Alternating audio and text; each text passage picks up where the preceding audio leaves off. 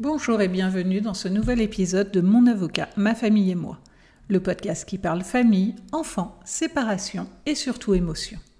Dans cet épisode, nous allons parler communication dans le cadre de votre séparation. En effet, si vous souhaitez vous séparer sans heurts, il est impératif de maintenir la communication avec votre ex-conjoint. Décider de se séparer est souvent une décision douloureuse qui est l'aboutissement d'une longue réflexion faite d'aller-retour mais cette réflexion est le plus souvent solitaire, et vous n'allez pas toujours en échanger avec votre conjoint. Ce cheminement peut amener à vous renfermer sur vous-même et réduire les échanges avec votre conjoint. Décider de se séparer est douloureux, y compris pour celui qui est à l'initiative de la séparation, et même si cette séparation est motivée par une nouvelle relation. La séparation n'est jamais une décision anodine. Elle constitue un deuil à part entière, qui va suivre un cheminement et passer par différentes étapes et émotions.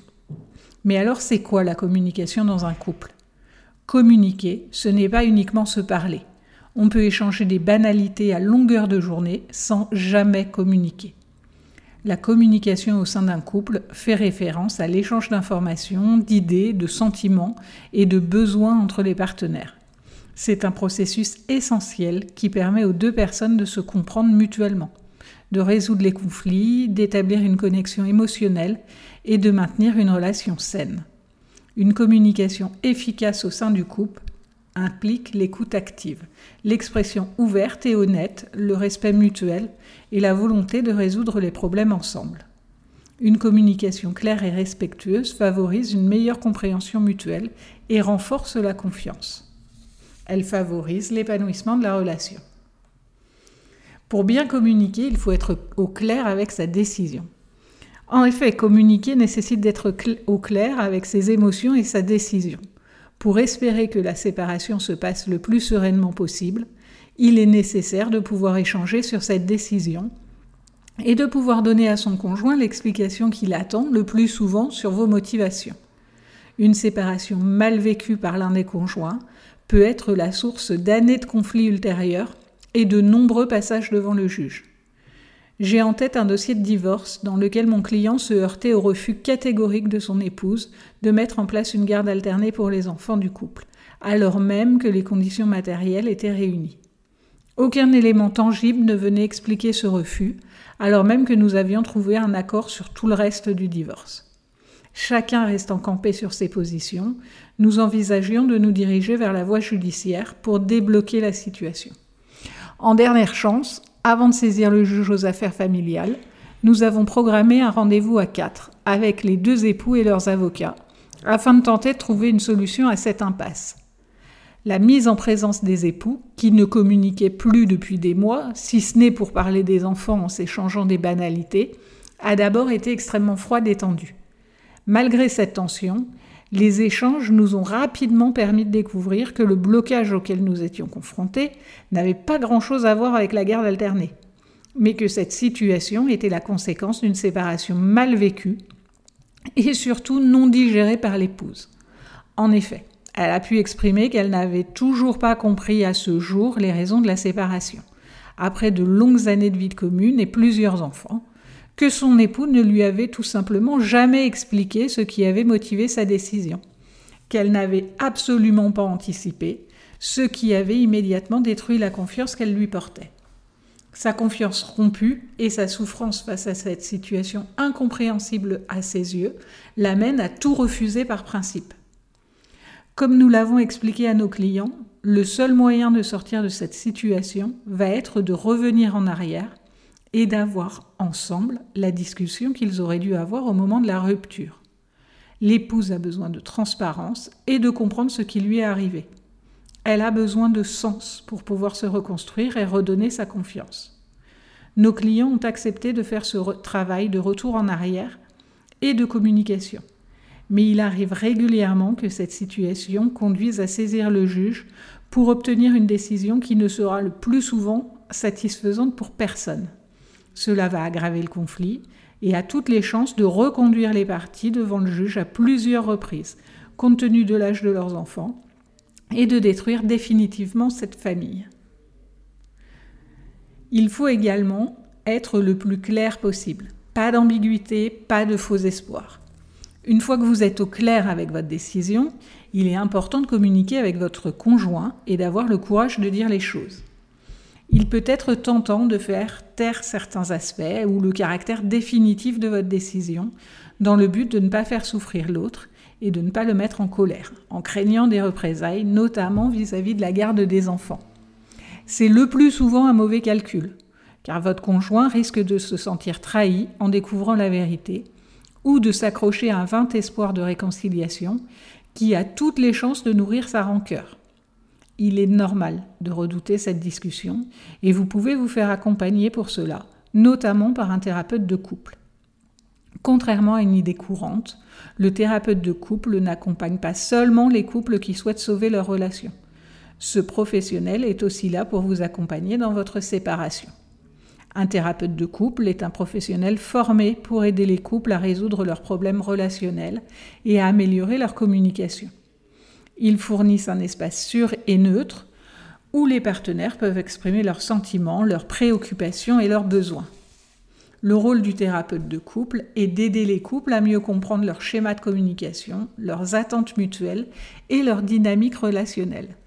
Ils aident les couples à développer des compétences de communication saines, à résoudre les conflits de manière constructive et à renforcer leur intimité émotionnelle.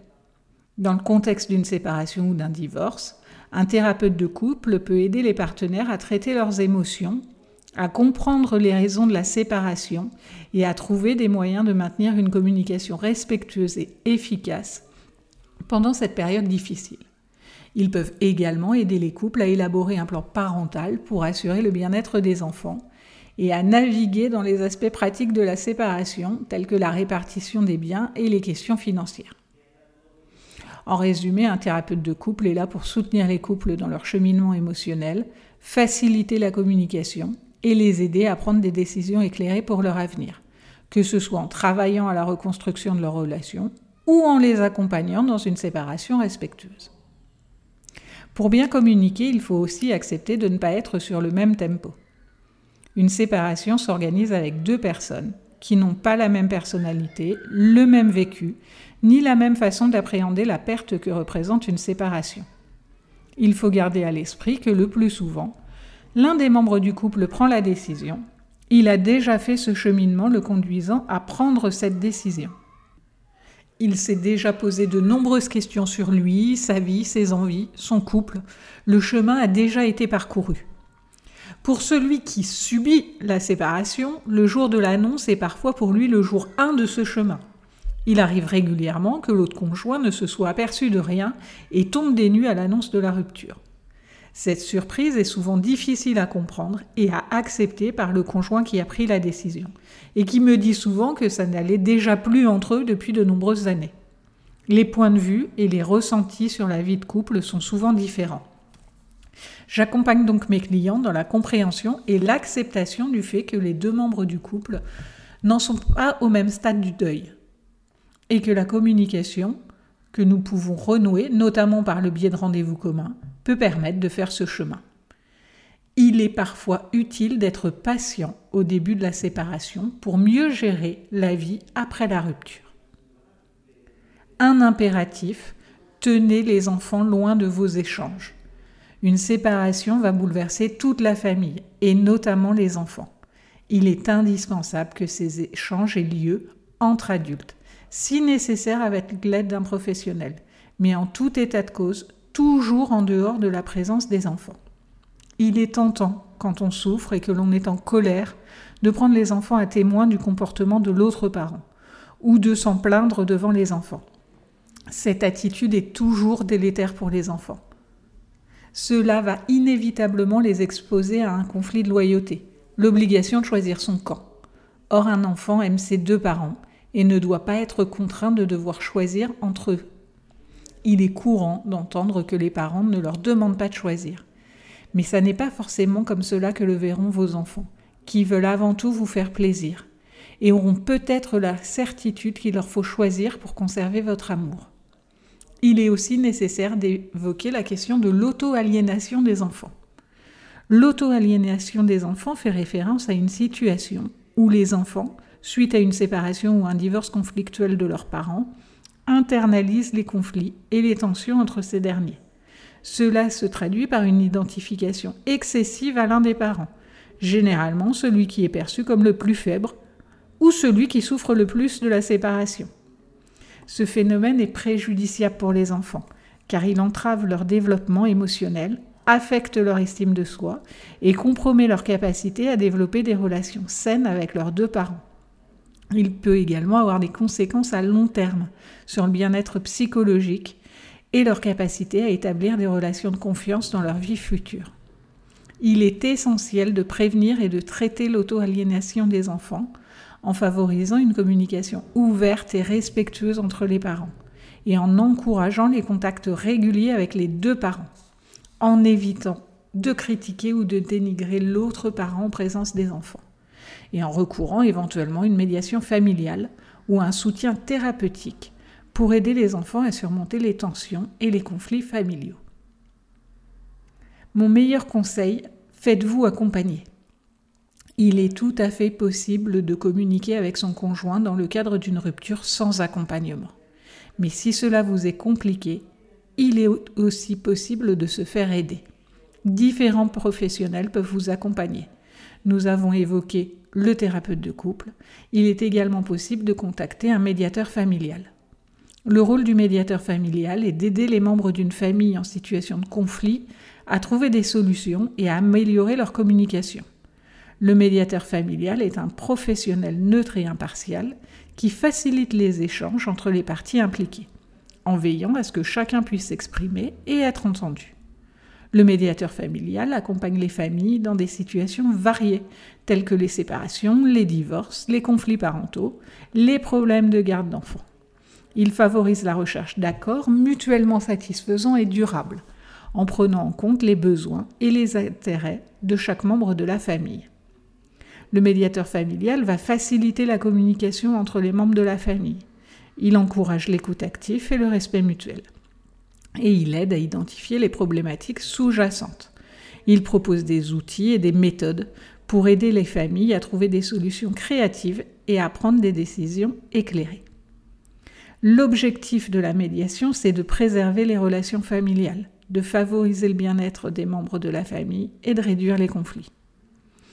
Attention, le médiateur familial n'impose pas de décision, mais guide les parties vers des solutions équitables et acceptables pour tous. Il existe également des coachs en divorce. Le rôle du coach en divorce est d'accompagner les personnes qui traversent un processus de séparation ou de divorce. Le coach en divorce est un professionnel formé pour fournir un soutien émotionnel, psychologique et pratique aux personnes qui font face à cette transition. Le coach peut aider les personnes à faire face à des émotions complexes et au stress lié à la séparation, à prendre des décisions éclairées et à élaborer un plan d'action pour la gestion des aspects pratiques tels que la garde des enfants, la répartition des biens et les questions financières. Le coach en divorce peut également vous aider à développer des compétences de communication efficaces pour maintenir des relations respectueuses avec votre ex-conjoint à établir des objectifs pour votre vie post-divorce et à trouver des ressources et des soutiens supplémentaires tels que des professionnels du droit de la famille ou des conseillers financiers. Le coach en divorce travaille en étroite collaboration avec ses clients pour les guider tout au long du processus de divorce, en leur offrant un espace sûr pour exprimer leurs préoccupations, leurs peurs et leurs besoins et en les aidant à naviguer dans les différentes étapes de la séparation de manière constructive et positive. L'objectif principal du coach est d'aider les individus à surmonter les défis du divorce et à se reconstruire émotionnellement et psychologiquement afin de pouvoir avancer vers une vie épanouissante et équilibrée après la séparation. Vous pouvez également vous faire accompagner d'un avocat formé aux modes amiables il sera là pour vous accompagner dans le maintien ou la restauration de la communication. Le rôle d'un avocat formé aux modes amiables est d'accompagner les clients dans le règlement de leurs conflits de manière pacifique et négociée, sans recourir à une procédure judiciaire longue et coûteuse.